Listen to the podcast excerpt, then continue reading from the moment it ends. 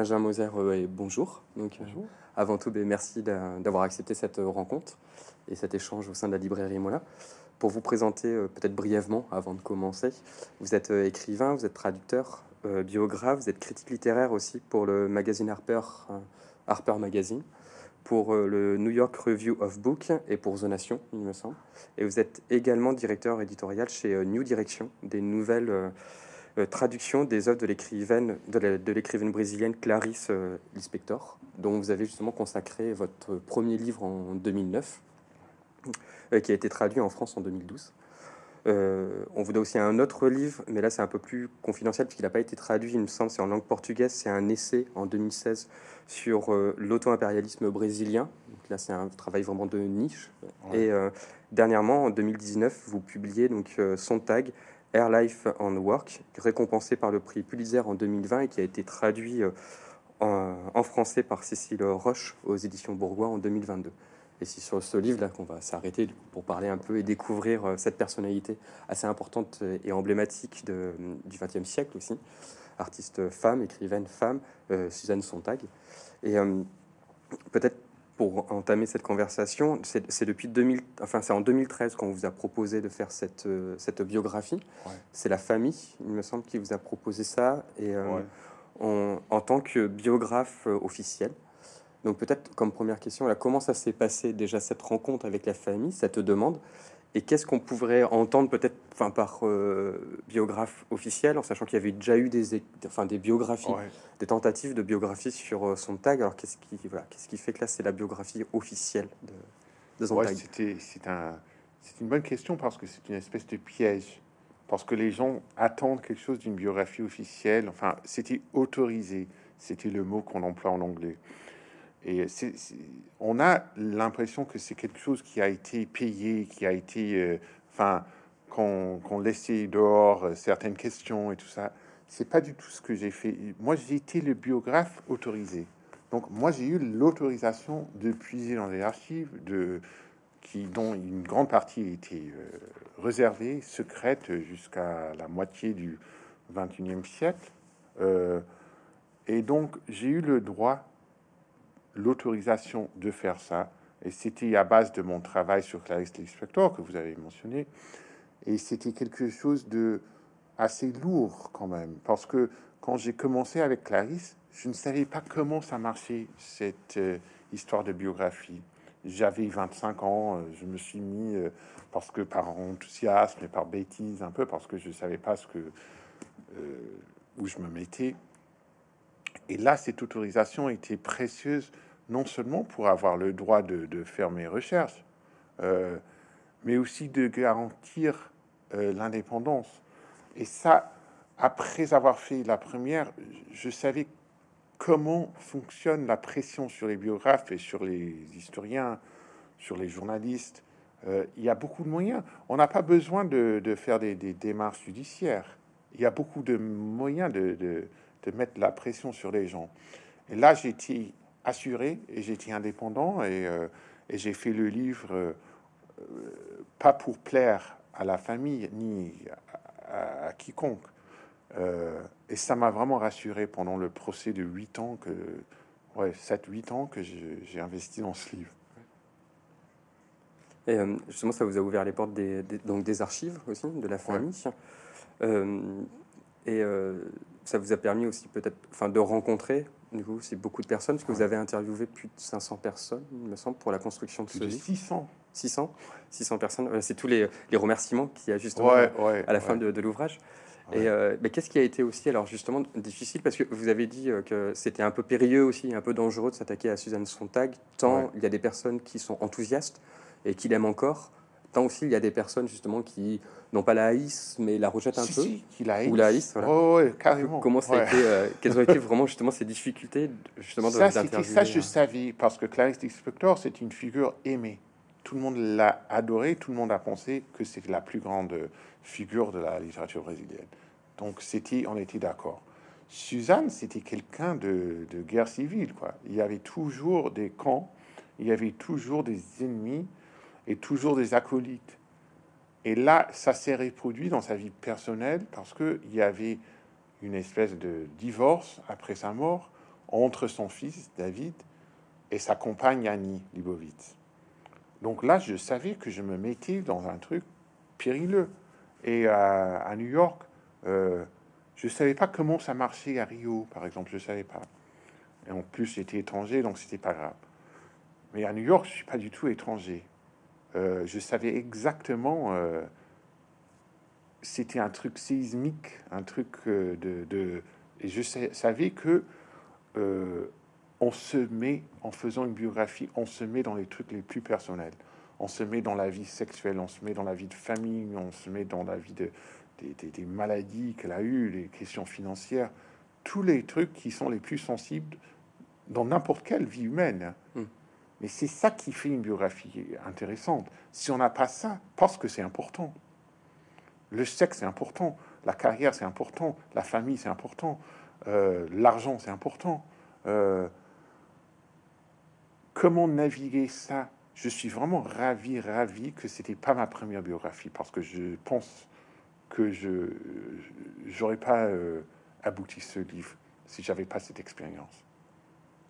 D'autant plus que là, il y a des dans le euh, recollement comme ça d'informations, euh, d'autant plus avec les, les, entretiens, les interviews, il faut réussir à démêler le vrai du faux, j'imagine, de tout ce qui est de l'ordre spéculatif aussi chez certaines personnes qui vont peut-être témoigner de choses qui sont plus ou moins fausses et pour euh, essayer de garder justement une objectivité du début jusqu'à la fin. Donc il y a cette difficulté-là ah aussi. Mais les menteurs sont pas les problèmes dans une biographie. Parce que les mensonges, moi, quand, on fait 500, 600, 700 interviews, on le sait. On cherche plutôt euh, une phrase, on cherche une anecdote, on cherche quelque chose. On cherche pas la vision de cette personne sur Suzanne Sontag, parce qu'on l'a déjà, de, on a sa vision à soi, mais on a aussi la vision de 500 autres. Donc on n'a pas de place. Le livre est épais, mais euh, ça aurait pu être beaucoup plus costaud si j'avais mis tout ça dedans. Euh, le problème, je dirais, c'est pas les mensonges, c'est les façons de euh, de s'y mettre dans le livre. Des gens qui veulent, pour beaucoup de monde, Suzanne Sontag, c'était la plus grande expérience de leur vie, soit comme amant, soit comme euh, mère, comme sœur, comme amie, comme modèle, icône. Donc les gens se projettent dedans. Et c'est ça, c'est pas exactement un mensonge, mais c'est aussi pas vrai. Parce qu'ils ont une vision d'un petit coin d'une immense personnage. Et donc le travail de démêlage, c'est euh, plutôt ça. Mais tout le monde ment aussi. Hmm. Et ça, mais ça, c'est vraiment, ça, ça, ça aide le biographe. Les mensonges, tout le monde ment sur quelque chose. Et tu mens pas sur quelque chose dont tu t'en fous. Tu mens sur le truc qui est le plus important. Parce que si tu t'en fous, si c'est pas important, tu mens pas, tu dis la vérité. Mais c'est toujours, on, cherche par la mensonge, on cherche le, euh, la plaie, on cherche le, le, ce qui est vraiment important. Et Suzanne, dans le, cas, dans le cas de Suzanne, elle montait beaucoup sur sa vie sexuelle, sa sexualité. Donc ça, on peut dire, à cette époque, beaucoup de monde, euh, c'est pas comme maintenant, d'accord, mais c'était étrange quand même, parce qu'elle habitait un coin de New York qui était fortement homosexuel d'abord, qui était... Euh, Enfin, ça, ça, ça, ça choquait personne. Et en plus, tout le monde le savait. Donc pourquoi elle mentait sur ça? Pourquoi? Euh, Et puis là, ça te traîne sur des chemins inattendus. Hmm. Et euh, justement, cette, cette, aussi, cette, euh, bah justement, bon, l'homosexualité, tout ça, je pense qu'on y reviendra, mais est-ce que, justement, aussi, vous avez à chaque fois comparé les sources qu'on vous donnait, les sources orales, par exemple, les témoignages, avec son journal, parce qu'on sent que son journal qui fait si on, une centaine de tomes, je pense, qui ont les regroupés, ce que vous avez euh, vous pouviez confronter justement ce que elle, elle disait on va y revenir aussi, mais c'est la vraie Suzanne Sontag, on pourrait dire avec beaucoup de guillemets, qui écrit le journal. Et après, la Suzanne Sontag qui est le plus publique, qui est un peu différente. À chaque fois, vous avez confronté comme ça pour essayer de, mener l'enquête de toutes les périodes de sa vie. Ouais, ça c'est fascinant parce qu'elle avait conservé une image d'une petite fille abandonnée dans ses, dans ses, dans ses, dans ses cahiers, dont il y avait une centaine. euh, et euh, tout en devenant de plus en plus féroce, de plus en plus fameuse, de plus en plus monstrueuse en public. Mm. Et c'était ça, c'était la grande diva qui attirait les gens. Parce que il y avait des, des- des- des- il y a des, ça vous pouvez voir sur YouTube aussi, euh, des, des émissions où elle, bah, elle, elle crache pas dessus, mais presque sur les gens. Et les gens adoraient ça parce que c'est une espèce de, de- de spectacle intellectuel. En France, ça existe plus. Aux États-Unis, euh, tout le monde, les conférences, ils sont très éduqués, ils sont très polis, euh, ils vont pas se cracher à la figure. Hmm. Et elle, elle le faisait. Et, elle, euh, et ça a l'air un peu épouvantable. Mais en fait, c'était un spectacle. Et ça attirait les gens à, à vouloir savoir, dans un pays où tout est pub, tout est... euh, euh, elle, elle a, elle a mis en scène quelque chose de très, euh, de très théâtral avec cette personnalité. Donc, euh, mais en même temps, l'écart devenait de plus en plus, de plus en plus grand. Et euh, on voit ça en lisant ces cahiers que cette petite fille qui avait peur, qui avait, qui, avait perdu son père, qui, qui, qui, qui avait vraiment pas de mère, euh, elle, elle se conserve comme ça. Et mais les deux sont vrais. Moi, je pense que les deux sont vrais parce que la, la, la vérité théâtrale, la vé- vérité de Maria Callas en public, c'est aussi une vérité. Le masque est aussi euh, vrai, Mm. si on peut le dire comme ça. Euh, effectivement. Mais c'est vrai qu'à un moment, vous dites, enfin, où c'est elle qui dit, dans, je c'est dans, dans son journal, où elle dit euh, Qui je suis, euh, mais qui es-tu, bordel? C'est ce qu'elle dit à un moment. Parce que elle, même à la fin, quand elle écrit son bouquin, euh, euh, c'est Unicity, ou c'est ça Ouais. où elle, re- où elle revient justement sur le, le fait qu'au bout d'un moment, elle s'aperçoit qu'elle s'est peut-être perdue dans une sorte Ouais. de, pas une double personnalité parce qu'on n'en est pas là, mais d'avoir créé ce que vous appelez un moi métaphorique. On Ouais. sent aussi que même elle, elle est perdue. Les deux sont vrais, mais elle-même, c'est comme si elle savait plus, euh, plus laquelle Mais choisir. Sontag était quelqu'un qui avait des origines un peu, un peu étranges. Elle avait perdu son père en Chine dans les années 30. C'était un peu exotique quand même. Elle était élevée avec sa mère et sa sœur de ville en ville. Donc tous les deux ans, il fallait refaire des amis, il fallait refaire. Et puis elle s'est réfugiée dans sa tête parce que c'était là le, le- le- le monde rêvé de, de la littérature, de l'art. C'est ça qui l'a sauvée pendant des années d'une enfance malheureuse. Et puis, à la surprise de tout le monde, elle devient une femme, une jeune femme ravissante, extrêmement intelligente, qui se marie à, à 17 ans avec son professeur, euh, qui a un enfant à 19 ans, et qui semble être destinée à une vie un peu obscure de, de prof euh, dans une ville de province. Mhm. Euh, eh ben non, à 30 ans déjà, elle est non seulement connue, parce que connue, ça, ok, il y a beaucoup d'écrivains et des artistes connus, mais elle était vraiment fameuse d'une, sur une échelle qu'on ne connaît pas en Amérique.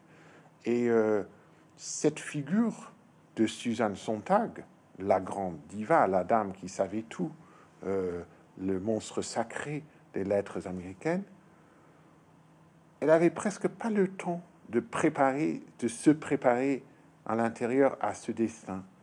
Euh, et donc cet écart, euh, elle veut, elle, elle, elle, dépend de ça parce qu'elle est toute seule.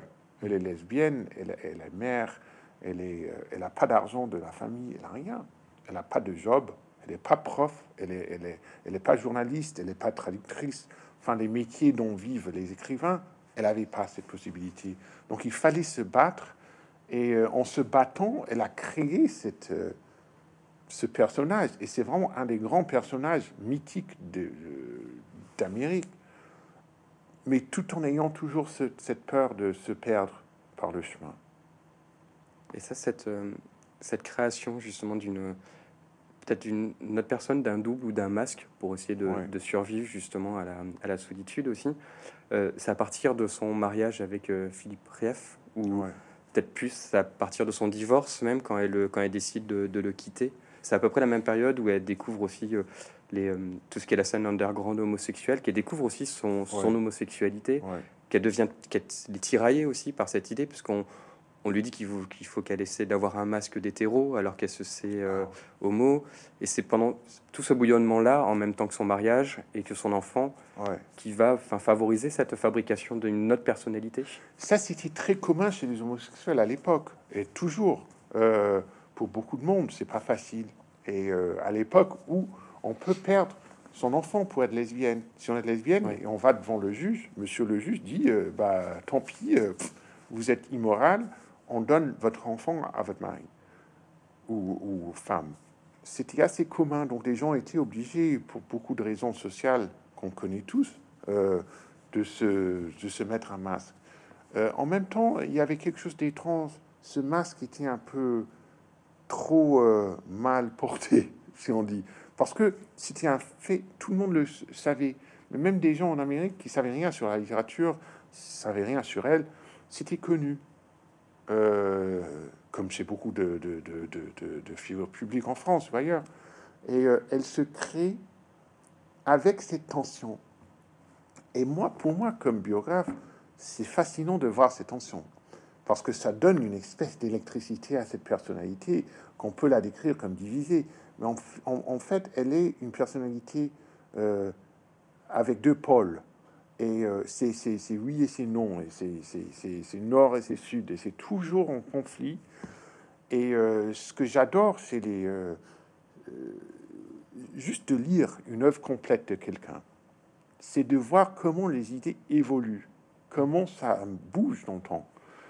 Et on avait tellement la certitude d'une espèce de statue de la liberté de Suzanne Sontag, elle était tellement fameuse, elle était tellement féroce, elle était tellement sûre d'elle, que en lisant ces œuvres complètes, on se rend compte que non seulement euh, dans ses petits cahiers qu'elle maintenait ses, pensées secrètes et tout ça, mais dans son œuvre publique, elle avait toujours des doutes. Elle manifeste ses doutes, elle revient sur les idées et elle fait vraiment euh, de la pensée aussi une espèce de spectacle. Parce que ceux qui ont suivi euh, ses écrits c'est pour ça qu'elle elle était tellement fascinante pour les intellectuels. Parce que le dernier livre, et puis maintenant c'est ça. Et puis on lit le premier livre, on est d'accord parce qu'elle fait des arguments absolument comme des forteresses. On peut pas ne pas être d'accord finalement. Et puis bien là, arrive le, prochain livre, elle démolit le, le château et le rebâtit un autre sur le même endroit. Et c'est ça qui donnait un peu de drame. Je pense que comme le combat intellectuel, il est important d'avoir des penseurs qui, hésitent, qui, reviennent, qui, qui, remettent euh, des questions euh, d'une autre façon. Et c'est pour ça que pour moi, je me suis jamais ennuyé avec un livre de 8 ans. Ça peut être avec une personne. On est un peu, c'est une espèce de mariage. On est clenché dans la chambre avec cette, cette, âme. Et ça m'a toujours fasciné parce qu'il y avait toujours quelque chose à découvrir. Il y avait quelque chose qu'elle disait et je savais qu'elle allait revenir dessus. Donc ça me donnait à moi personnellement, ça me donne de, ça me maintient euh, fasciné. Mmh. on le retrouve dans votre, dans votre prose et puis dans le, dans le même limite dans, le chapitrage aussi que vous avez choisi pour le livre. On a l'impression vraiment que c'est une enquête parce qu'à chaque fois il y a toujours un nouvel indice qui va limite la façonner ou un événement marquant ou une rencontre positive, ou négative. Et euh, aussi bien pour ses œuvres littéraires mais que pour sa vie personnelle, on a l'impression qu'elle change, en fait, qu'elle a changé tout le temps de masque aussi, peut-être d'une certaine façon. Quoi. Mais personne s'est rendu compte. C'est ça. Il pensait que c'était une icône de, la certitude. C'était tout, à fait le contraire. Et c'était quelqu'un aussi, ce que j'essaie de faire dans le livre, c'est de la mettre dans son temps et de voir comment changer aussi la société, les idées, la littérature et l'art l'idée de ce que c'est que le, communisme, par exemple, ou euh, la France, l'Amérique, la femme, la lesbienne, la, la, penseuse, enfin tout ça, le cinéma, la photographie. Tout ça, c'est une espèce de leçon de, de, géo de, de, tout un siècle. Et c'est très rare de trouver quelqu'un dont on puisse euh,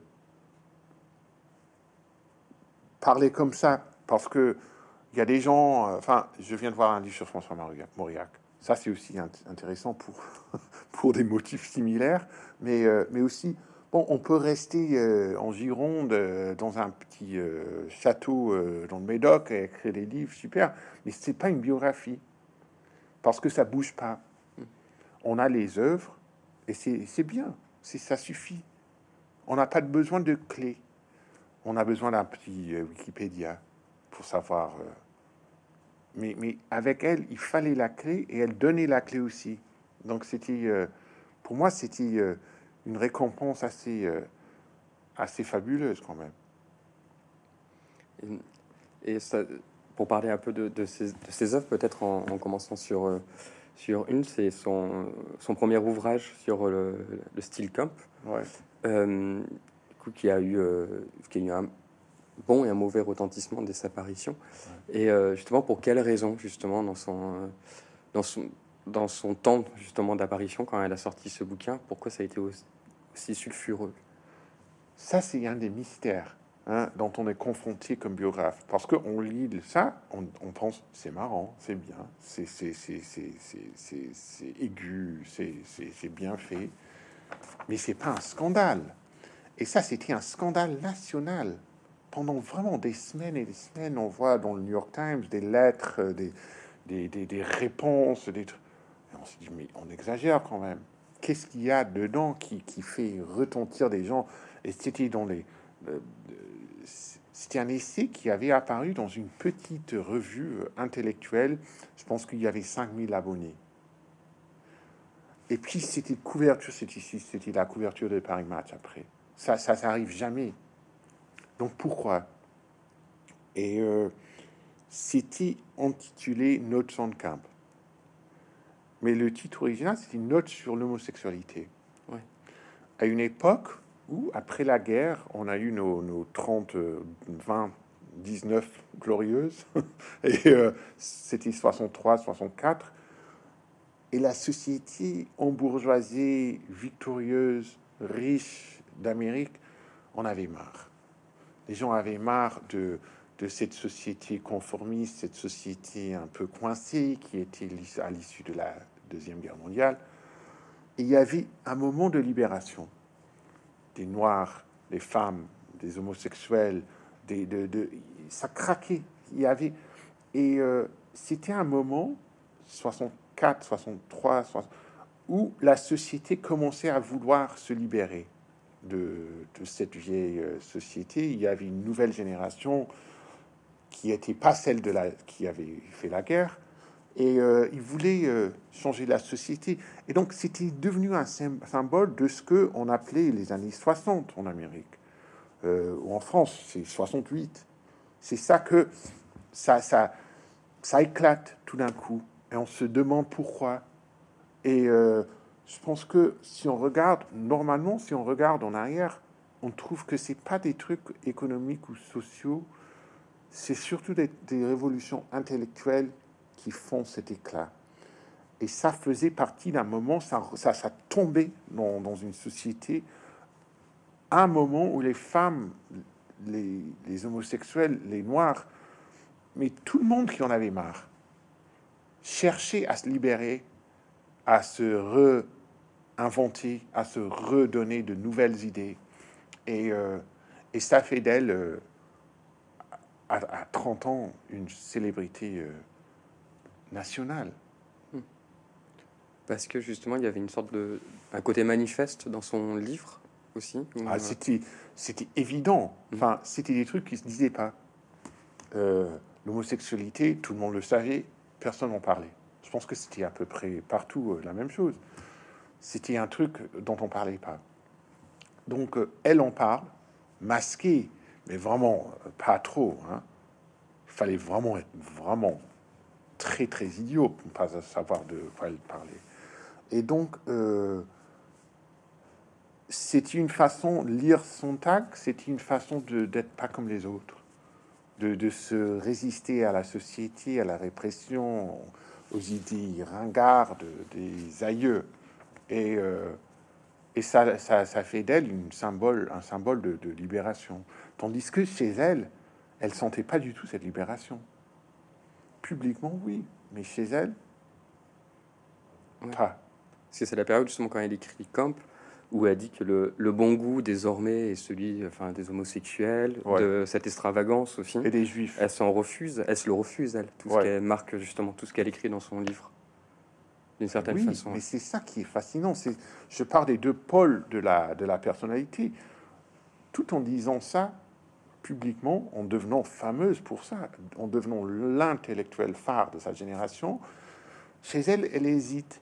Euh, mais je pense que euh, tous les grands intellectuels qu'on accompagne, qui nous intéressent, sont justement des, douteurs. Les gens qui ont la certitude complète, euh, comme des, chars de guerre, c'est un peu ennuyeux quand même. Les gens qui ont toujours raison. Je peux en citer quelques-uns en France. Ça existe même ici. Mais euh, et ça, on s'en fout parce que c'est pas, c'est des gens qui, qui parlent pour se, pour s'écouter, mais pas pour. Euh, on n'a pas ce spectacle de la pensée euh, vivante. Et justement, ben, ce, livre-là, le style Cup, c'est ce qui fera dire à la journaliste Nora Ephron que d'un coup, elle est devenue une sorte de produit culturel de, masse, Suzanne Sontag. Et ensuite, elle écrit un livre qui s'appelle Contre l'interprétation. Et qui là, pareil, ça va, ça va créer une sorte de critique assez négative on va penser qu'il y a une sorte de nivellement vers le bas aussi de la, de la culture. Pour quelle raison? C'est parce que du coup, elle s'attaque au, statut, aux figures tutélaires du coup de... Ça, c'était l'accusation, mm. hein, qu'elle euh, s'est écroulée tout vers le bas. Euh, mais il faut savoir, pour euh, dans l'histoire intellectuelle, je pense qu'on a oublié ça parce qu'il n'y a vraiment aucune autorité. En France, un petit peu plus que chez nous, mais depuis moi j'ai 46 ans. Quand j'avais 20 ans en France, c'était vraiment plus. Il y avait de l'autorité dans les écoles, tout ça. Euh, maintenant, non, il y avait des autorités tellement énormes. Euh, je peux citer Marx, par exemple, et Freud, qui étaient des clés d'interprétation à tout. Donc, cette bouteille d'abatis il y avait l'interprétation freudienne, il y avait l'interprétation marxienne, euh, enfin, il y avait tout ça, il y avait le psychanalyse, et tout ça qui pesait sur. Mais a dit, dis donc, c'est une bouteille. Pourquoi on se fait des histoires? Et ça, c'était radical. Parce que l'autorité intellectuelle universitaire euh, euh, américaine, et pas que américaine, en France c'était pareil, reposait sur une idée de d'une espèce de c'était un truc presque religieux. Il y avait les curés qui, gardaient les interprétations, qui les passaient à des étudiants, qui les passaient à d'autres étudiants après. Et euh, il y avait, c'était étouffant ça. Si vous avez jamais lu des livres de, d'histoire de, l'art et de, de, psychanalyse des années 50, 60, d'économie, c'est lourd. Mm. On n'a pas vraiment le droit de penser pour soi-même. Et on n'a on pas non plus le droit de sentir pour soi-même. Parce qu'elle cherchait une réponse à l'art et à, à la culture qui était sensuelle, surtout, qui était vraiment une réponse avec le corps, qui n'était pas euh, juste un truc de, des gens qui avaient trois doctorats. Et ça, c'est une menace assez forte à l'autorité. Euh, à la fin de sa vie, elle regrettait ça un peu, parce que elle avait vu, euh, comme en France, pareil. Ok, on a, on a enlevé les autorités traditionnelles et on l'a remplacé avec quoi? Avec de la pub, avec, euh, avec chacun son truc. Il n'y a pas de, il y a pas de, il y a vraiment pas de. C'est une espèce de vie qui a été remplie par euh, par le marketing. Hmm. Et donc là encore, c'est le doute et c'est l'hésitation et c'est bon. C'est vrai que moi, je peux regarder un tableau sans avoir lu 50 bouquins de, de, Karl Marx. je devrais pouvoir regarder ce tableau en face et avoir une réponse euh, personnelle. Mais après, le personnel se, se, se met à, sur le même hôtel. Euh, donc c'est toujours le l'attention. Mais ça, cette, cette façon justement de voir peut-être ou de comprendre plus par les sens que par Ouais. l'intellectualisme, Ouais. c'est quelque chose qui n'était pas, enfin qui n'était pas, euh, comment dire, euh, automatique chez elle. C'est parce qu'au début, elle était plus à essayer de de toujours analyser, euh, même limite, Ouais. de toujours intellectualiser tout ce qu'elle voyait. Est-ce que c'est pas justement sa rencontre avec euh, ben, avec des personnes comme euh, Irène Fornès, Ouais. comme euh, Paul Tech et Ouais. Jasper Jones aussi, justement, qui, lui était déjà contre l'interprétation. D'ailleurs, ses œuvres sont un exemple. D'ailleurs, vous citez justement le, l'exemple le plus probant, c'est Flag, effectivement, où lui-même se pose la question de savoir exactement ce que. On a beau le poser, Mm. mais on ne- on n'aboutit à rien. Il n'y a pas de réponse. Et c'est par leur intermédiaire, du coup, qu'elle est. Il n'y a pas d'int- il y a rien. C'est toi, tu peux le, tu peux répondre ou non. Il n'y a pas de réponse, il n'y a pas d'interprétation. Il y a beaucoup d'interprétations possibles parce qu'il y a toujours des interprétations. Même de cette bouteille d'eau, euh, on peut l'interpréter comme on veut. Mais euh, ouais, ça c'était intéressant aussi parce qu'elle était une personne 100% intellectuelle. 100%. Elle avait un peu envie de devenir ce qui étaient les vrais artistes, qui n'étaient pas des intellectuels, qui n'avaient pas, pas besoin de, de, de, de, Sigmund Freud pour savoir ce qu'il pensait euh, d'un tableau. Elle avait envie de devenir quelque chose euh, d'autre. Et donc, mais je pense que comme c'était pas naturel chez elle, elle était dans un état d'analyser ça, parce qu'elle avait pu voir qu'est-ce que j'en ai marre de ça, d'aller dans un musée. Je peux pas aller dans un musée sans avoir lu euh, tous ces livres. Je peux pas juste aller voir les œuvres. Je peux pas juste aller voir un, un film ou, ou écouter de la musique. Et, euh, et c'était oppressif chez elle, mais elle a donné la clé euh, à un art qu'on associe aussi avec les années 60 qui était plus, euh, plus libre. Donc elle a, été, elle a libéré beaucoup de monde, mais c'est pas sûr qu'elle s'est libérée elle-même. Elle-même. Ouais. C'est toujours le cas des libérateurs.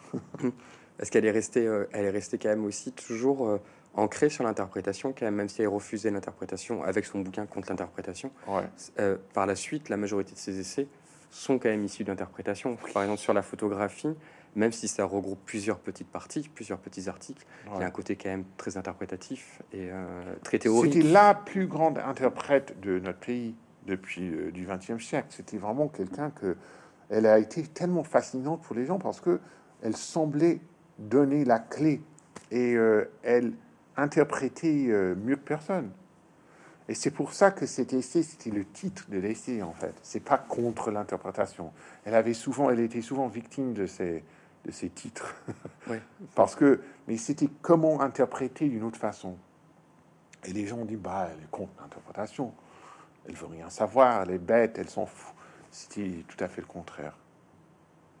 C'est intéressant sur le titre, justement, effectivement, qu'on attaquait souvent sur les titres de, de, ces, de ces essais ou de ces ouvrages, parce qu'il y a un côté aussi euh, peut-être autoritaire et moraliste dans, le choix des titres. Parce que sur la photographie, Ouais. c'est, enfin, c'est- eff- effectivement, c'est un peu ça aussi, quoi. Ça veut dire que c'est un propos sur quelque chose qui est déjà existant et qui, en plus de ça, elle va rapporter, elle, euh, ce qu'elle en pense. Parce que quand elle a écrit ce texte sur la photographie, c'est là où aussi elle s'est... euh, elle était liée d'amitié avec des photographes et là, du jour au lendemain, elle sort ce texte et euh, il y a une sorte de conflit un peu entre ses amis. C'est aussi Ouais, avec, ouais, euh, Elle a perdu des amis à cause de ce C'est livre. ça.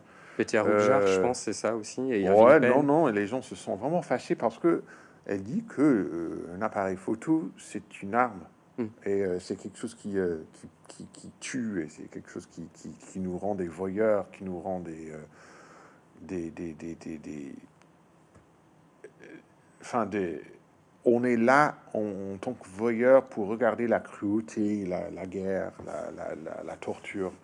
Euh,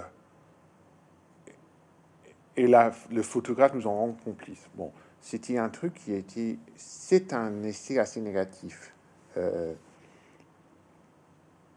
dont elle va revenir après, parce qu'elle va voir la puissance de, la photographie pour justement pour faire des euh, euh, appels à la société positifs qu'elle avait vraiment pas tout à fait aperçu la première fois. Et après, ouais, c'était, elle a été, elle formulait des trucs.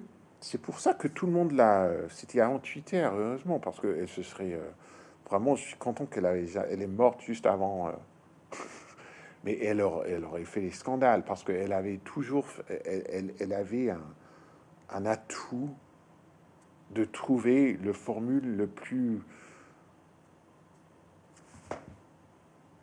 flambant, enfin le plus flamboyant de, de, de, de, de tous. Et c'est pour ça que les gens la citaient souvent. Mais euh, souvent on la cite sans avoir lu euh, la, la prochaine phrase.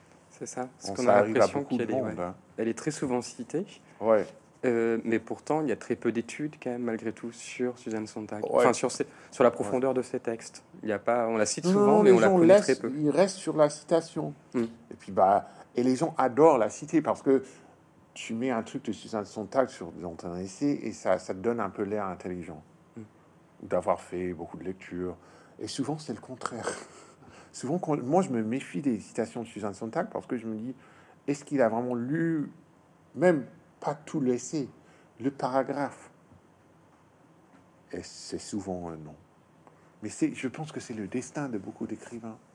Ouais. Oui, d'autant plus euh, oui, avec des, des, écrivains ou écrivaines euh, comme Sontag. Mais d'autant plus que... Ouais, elle a été faite pour ça. Hum. Et tout est vraiment très très contextualisé chez elle. Enfin, par exemple, si on prend une citation, on parlait de citation, si on prend une citation de son livre sur la photographie, et qu'ensuite on accole une autre citation de son ouvrage devant l'atrocité du monde, pourtant les deux parlent de photographie, enfin d'image ou de représentation, alors qu'au final ils disent totalement l'inverse.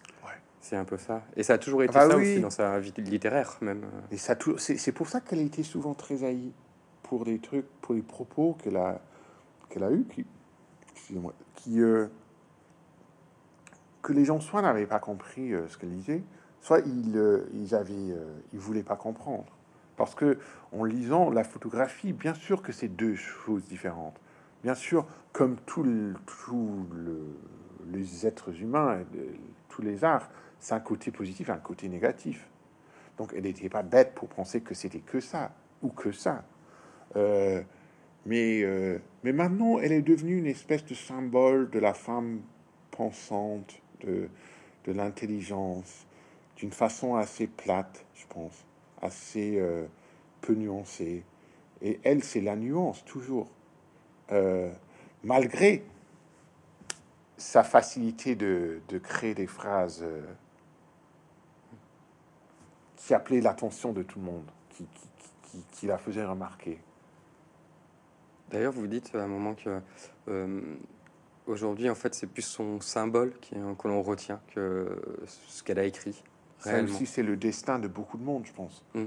Euh, elle, a, elle qui avait tellement peur, qui avait tellement étudié le, la, la, façon de transformer une personne dans une image, un humain dans un objet, elle devient, elle, elle termine devenant un objet. Elle termine même dans une pub de vodka par Annie Livovitz, la photographie pour un truc d'absolu de vodka. Donc c'est un peu le destin de beaucoup de monde. Euh, mais c'est, justement cette espèce de, de prison. Comment se faire remarquer? Comment se faire lire ces livres? Il faut avoir une image publique, sinon tu écris pour personne et pour rien. il faut, il faut savoir, il faut avoir une image, il faut être attirante, il faut être super. Mais finalement, ça te ronge à l'intérieur et après ta mort, même avant sa mort, on termine transformé dans un truc, un truc, une image, une citation sur Twitter, et euh, c'est la tragédie de. Ce qui fausse en plus un peu la, justement l'œuvre et la personnalité. Euh, ouais, j'allais dire que c'est la tragédie de l'Amérique, mais c'est de plus en plus, c'est pas que l'Amérique. C'est euh, c'est un peu uniformisé. On, devient soit, soit on n'a pas d'accès à la, aux médias, euh, et puis euh, on fait, on, écrit pour un public très restreint, soit on l'a et ça te bouffe tout de même.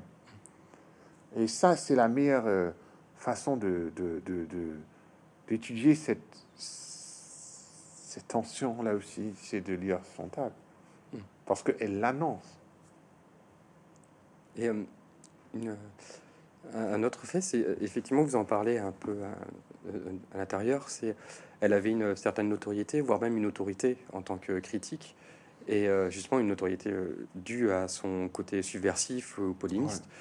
Et euh, elle pouvait quasiment tout se permettre comme sujet, parce que justement, elle était devenue une sorte de figure tutélaire de la contre-culture, de la contradiction, même justement avec tout ce qui se passait aux États-Unis.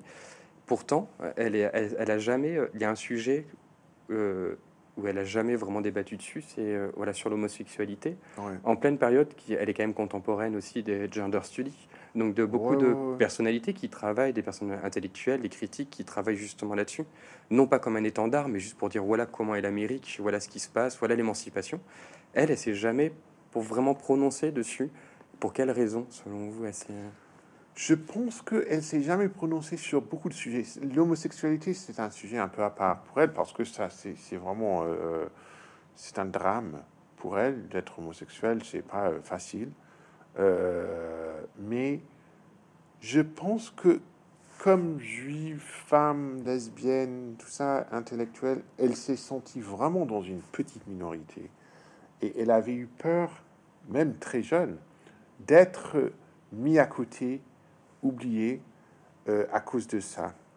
Donc, elle avait gagné un peu par euh, hasard cette notoriété avec notre Camp et, les premières œuvres qu'elle avait écrites. Elle avait vraiment peur d'être mise à, à la poubelle. Et donc, elle écrit vraiment très très peu sur des sujets minoritaires. Elle écrit quelques trucs sur les femmes, hmm. mais pas trop elle a été très critiquée pour ça. Euh, sur la situation des juifs, des homosexuels, c'est pas un truc qu'elle touche vraiment. Et je pense que la centralité culturelle qu'elle avait maintenue, qu'elle avait, qu'elle avait maintenue pendant presque 50 ans, hein, c'est pas peu. Euh, quand on voit euh, tous les jours, c'est c'est un nouveau truc sur sur nos téléphones c'était parce qu'elle avait quand même le sens de ne pas se compromettre avec des trucs minoritaires. Et, euh, mais elle veut faire une différence. Elle veut vraiment faire quelque chose parce que son, son, rêve d'enfant, c'est. Elles, sont la puissance des livres, de l'art, de la culture. Elles sont que c'est quelque chose qui peut améliorer le monde. Mais comment? Parce que on a beau écrire un livre, on a beau euh, donner 100 euh, euros à la protection des animaux, des animaux, mais qu'est-ce que ça change vraiment? Euh, Et puis, elle est déjà à la fin de sa vie, presque, quand elle va en Bosnie, dans les années 80, enfin 92, 13, 14, elle va 11 fois à Sarajevo, en pleine guerre. En pleine guerre, Et là, elle devient ce qu'elle voulait être enfant. Elle est plus divisée, elle est plus comme ça. Elle pense que ce que je peux faire, c'est de mettre, en, enfin, de, de, de, de, faire, en attendant Godot, dans un petit théâtre aussi grand que celui-ci, à Sarajevo, avec des bombes serbes qui tombent autour. Elle a été moquée pour ça. Vraiment, les gens disaient, mais bon, elle veut être dans le... Elle est un peu vieille, elle veut être relevante, donc elle va faire des folies à l'étranger, euh, n'importe quoi. Mais quand j'étais à Sarajevo, la, première fois que j'ai interviewé les acteurs, les, les, gens qui ont aidé, l'ont aidé à, faire cette pièce, on a compris, j'ai compris vraiment que c'était un truc absolument fondamental pour elle et pour eux aussi. C'était un des événements les plus importants de leur vie. C'était quelqu'un de venir et de dire, vous n'êtes pas si différent que nous. Sarajevo, enfin, c'est pas tellement loin de Bordeaux quand même. C'est pas tellement loin de Bruxelles ou de Londres. Les gens, c'était des gens qui allaient au théâtre, qui lisaient des livres et qui ont été tués pour, euh, pour représenter une idée que nous pensons l'idée centrale de notre société, c'est de ne pas euh, discriminer, de ne pas tuer les gens parce qu'ils ont une autre religion. Parce que c'est ce qui se passait euh, en Yougoslavie, on, s'en souvient bien. Euh, et comment ce petit geste, qui peut, qui peut paraître petit, avait de la résonance dans toute l'Europe et l'Amérique? Et, et là, elle était très heureuse avec les bombes qui tombaient, avec les, cadavres euh, dans la rue, elle était ravie. Elle revenait à New York, elle était malheureuse parce que à New York, qu'est-ce qu'elle va faire? Elle peut aller dans un musée, mais New York, New York n'a pas besoin d'elle, même si elle était le symbole de New York. Mais pourquoi? C'était juste, euh, elle peut aller au cinéma, une signature de bouquin chez quelqu'un. Mais c'est pas une question de vie et mort. Elle a toujours senti que c'est une question de vie et mort. Mais c'est une, une, période où elle écrit beaucoup moins d'ailleurs de, d'écrits politiques. Ouais. Et elle se consacre à son dernier roman. C'est à peu près la même période. Et justement, c'est pendant qu'elle est avec la photographe Annie euh, Lebovitch. Ouais. Parce qu'elle part en, Bosnie avec elle aussi, c'est ça? Elle l'emmène en Bosnie. Elle l'emmène en Bosnie. Parce que, donc, euh, dans les années 70, elle avait pensé, quand elle a vu ses, problèmes avec sa amie photographe, parce qu'elle était assez négative sur la photographie, elle pensait, ça réduit tout.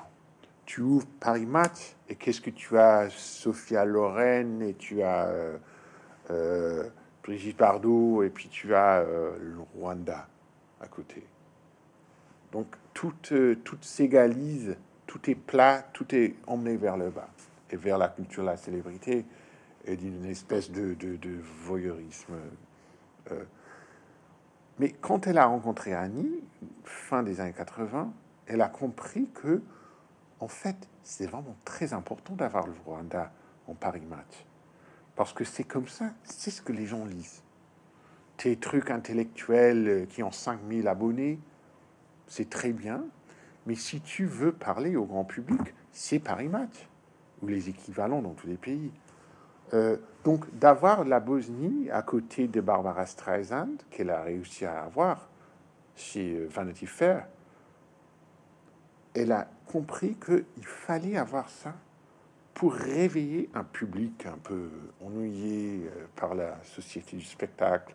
Il fallait, les, il fallait créer l'opinion publique, c'est la mère de l'action politique. Si tu n'as pas l'opinion publique, tu vas rien faire pour la Bosnie. Donc elle a compris à quel point c'était important de ne pas avoir que le New York Times et que les trucs que lisent les gens qu'on euh, connaît. Mais il fallait vraiment créer à niveau national, international, un contexte pour l'action politique. Et euh, c'est pour ça que la place devant le théâtre national à Sarajevo s'appelle la place Suzanne Sontag. Tellement c'était important. Elle n'était pas. Euh, ils avaient tout à fait compris que si les gens pouvaient voir les Bosniaques comme des gens normaux euh, comme eux, alors là, les gens à, Bordeaux, ou à Édimbourg ou à Chicago vont penser, bah, on, va faire quelque chose. Et, euh, ça s'est fait, finalement. Euh... Et c'est pendant effectivement, il y a toute cette application justement politique aussi euh, à, cette, à cette période de sa vie. Et pour autant, à côté, il y a encore une contradiction dans, à cette époque, c'est que on la considère un peu comme une conservatrice. Ouais, ouais, ouais. Ce qui est euh, paradoxal aussi. Ouais, ouais. Parce qu'il faut très peu pour être conservateur dans, euh, maintenant. Hmm. Et même là, elle qui était contre l'interprétation, qui était contre, qui voulait une façon un peu plus libérée de vous regarder les œuvres d'art, elle avait jamais dit on fout Dante et Beethoven à la poubelle. Jamais. Elle avait pensé que c'était la base et que la base allait continuer. Parce que tu peux ouvrir ça au BD de, de, chez Mola ou à je sais pas quoi, à des nouvelles tendances. Personne ne pense on va foutre la Pléiade à la poubelle. Racine Molière, ensemble.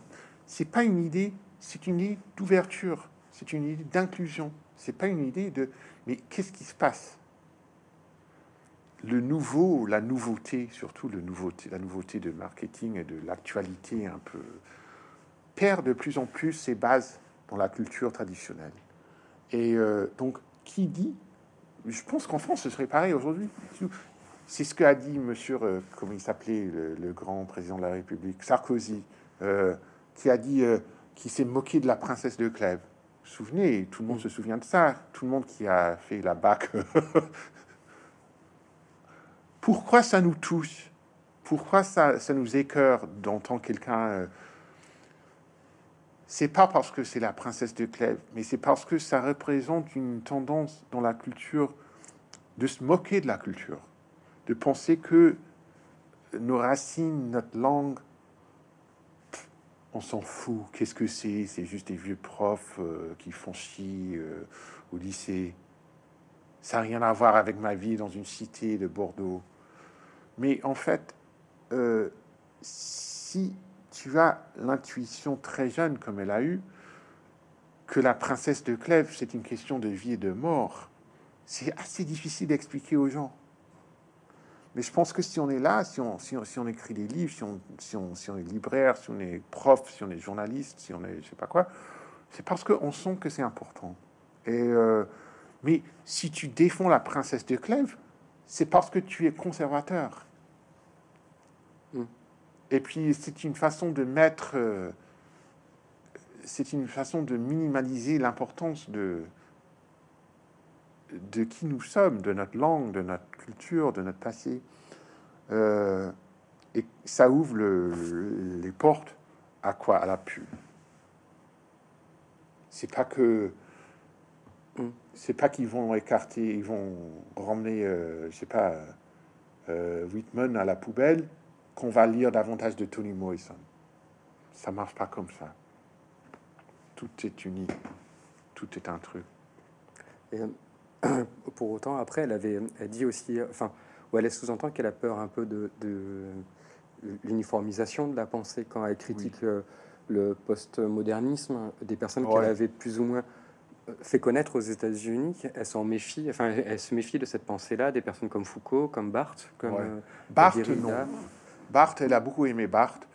Baudrillard plutôt. Ouais, euh, ouais, le postmodernisme, le postmodernisme, c'était vraiment l'équivalence, le, rendre équivalent tout. tout. C'était la critique qu'elle a eue dans les années 60. Mm. Que la science-fiction était la même chose que la Joconde. Enfin, elle avait jamais dit ça. Mais euh, euh, on voit que cette pensée d'équivalence euh, qui a été en fait vraiment conçu en France, et puis ça a eu un succès beaucoup plus qu'en France. Ça a eu un succès aux États-Unis mm. et surtout euh, dans les grandes écoles, les universités. Euh, et, et, en même temps, avec les identités, les, les, mouvements identitaires, elle avait été une fer de lance du progressisme dans les années 60. Euh, qui ouvrait justement les libérations dont on a parlé. Elle a pensé que c'était pas pour euh, c'était pas pour oublier les autres, mais c'est ce qui s'est passé. Maintenant, on voit ce qui se passe. Maintenant, on voit que, enfin, si tu es homme et blanc et né au XVIIIe siècle, c'est forcément, euh, on n'a pas le droit de d'exister presque. Je, viens de lire un truc sur George Washington, le grand fondateur et libérateur de mon pays. Et on parle avec un mépris, avec un, un langage qui me choque. Et ça me rend quoi alors? Est-ce que je suis archi-conservateur? Au contraire. Mm. Euh, mais bon, il y a des pensées qui sont trop complexes. Euh, et si, si, les gens ne les comprennent pas, on ne peut pas les forcer de les comprendre. On ne peut pas forcer les gens à comprendre pourquoi la princesse de Clèves ou George Washington c'est important. C'est beau essayer. Je suis un raté. Qu'est-ce que je peux dire? Mais, euh, mais il y a ceux et celles euh, qui, qui, le comprennent. Je pense que c'est pour ça que ce livre a été vraiment très bien accueilli. Euh, beaucoup de monde dit Ah, on avait si seulement on avait un- une Suzanne Sontag aujourd'hui Ouais. Pour nous orienter dans la culture, dans la politique, dans l'art. Et euh, mais c'est une figure que quand on n'en a pas, on, ça nous manque. Ça me manque. Ouais, effectivement. ouais. En tout cas, ouais, vous en dressez un portrait assez juste, justement, d'une passeuse de savoir aussi, assez modeste au final. Elle qui Ouais. se cachait derrière une sorte d'intellectualisme un peu fondateur, au final, elle est restée quand même assez, euh, assez ouverte à Ah oui, jusqu'à la fin. Elle a été, euh, elle a été amie de tous les, tous les gars euh, avant-garde de, de 25 ans à New York. Mm. C'était ses amis. Elle été une grande euh, légende à 70 ans. Euh, Elle adorait aller dans les boîtes de Brooklyn pour voir de la nouvelle musique, tout ça. Et euh, on peut rester ouvert tout en gardant nos bases. Et, et alors, effectivement, il y, avait il y a beaucoup de choses, en fait, dans, on pourrait parler euh, de Sontag pendant longtemps. Bah oui. Effectivement, il y a la Sontag politique, on en a parlé un petit peu. Ouais. Mais euh, il y a la Sontag aussi euh, critique littéraire. Elle a écrit Ouais. sur Artaud, elle a écrit sur euh, Benjamin, elle a écrit Ouais. sur Sioran. Euh, des textes qui sont qu'on connaît beaucoup moins. Ils sont seulement traduits, enfin, ils sont très peu traduits d'ailleurs aussi. Et il y a un autre très très beau texte aussi, euh, qui a d'ailleurs peut-être même limite dépassé le simple cadre de l'essai. C'est euh, son texte sur la maladie, quand elle a eu son concert Ah oui. la maladie comme métaphore, ça a permis. Et là, une fois de plus, on, on se rend compte aussi de la Suzanne Sontag qui se cache quand même aussi derrière, parce que dans le bouquin, aucunement elle dit que elle, elle a vécu son cette expérience traumatisante. Et ce livre va être un peu fondateur aussi justement sur le regard qu'on a porté euh, sur cette maladie. Les gens pensaient que le cancer, c'était leur faute. Mm. C'est un truc, ça, ce livre, c'était de, de l'année de, où... Non, c'est 77. Moi, je suis né en 76. Bon, c'est l'année après. Moi, j'ai jamais entendu, je sais pas si vous avez entendu ça, j'ai jamais entendu que le cancer, c'était ta faute. Non, ouais. Mm. Non? Non plus. Non, non. Si la cigarette, c'était ta faute. Pas, mais c'était pas le cancer qui était parce que tu avais de mauvaises pensées ou parce que tu avais pas été sexuellement libre ou tu ou tu étais triste, déprimé. Enfin, non, c'était pas. Mais ça, ça, c'est c'est- dans tout l'Occident, ça se croyait.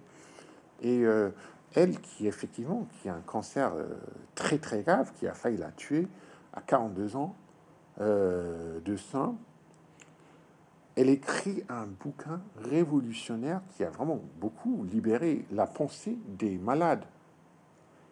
Même les gens qui savaient qu'ils allaient mourir, se sont, ils ont pu euh, mourir sans, sans, sans avoir cette culpabilité, qui était quand même un grand don, un grand cadeau à quelqu'un. Ouais, tu, tu peux pas t'empêcher de mourir, mais au moins tu sais que c'est pas ta faute. Euh, mais elle, euh, elle ne dit jamais, elle parle, mais pas un mot sur son propre cancer. Et ça, je pense que c'est une, elle a été beaucoup critiquée pour ça, qu'elle s'est cachée tout ça. Mais je pense que si je pense à mes grands-mères, elles n'auraient jamais parlé de ça. Ça aurait été, euh, mais par politesse, pas par honte. Vraiment, et c'était des gens qui étaient éduqués pour le moi-je, c'était pas. euh, non, il fallait demander. Et moi, j'ai été éduqué comme ça. Et vous, vous Ouais, ouais, moi, je vais bien. Et vous?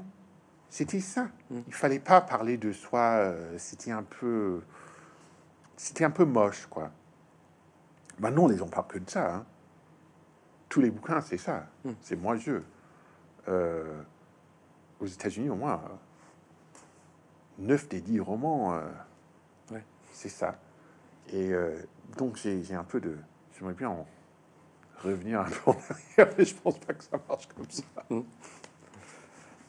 Mais, mais voilà, je pense voilà, effectivement, il y, a- il y aurait beaucoup de choses à dire. Mais euh, en tout cas, Ouais. j'invite euh, beaucoup de personnes à lire ce- cette, cette œuvre aussi, cette biographie.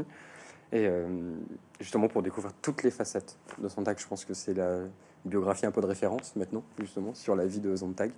Et aussi sur le contexte, ce que vous disiez au tout début quand on a commencé la conversation, c'est que en Sontag, effectivement, c'est le sujet, mais c'est un prétexte aussi à mieux parler d'une époque qu'on connaît pas De tout un siècle. de ouais. tout un siècle, voilà ça. Ouais. Et partout dans le monde, il n'y a pas d'autres écrivains qui, qui, qui, qui ouvrent tellement de portes. Mm. Au moins des écrivains modernes. Ben, Bon, bah, merci. ben, merci beaucoup, en tout cas, pour toutes ces réponses. Merci.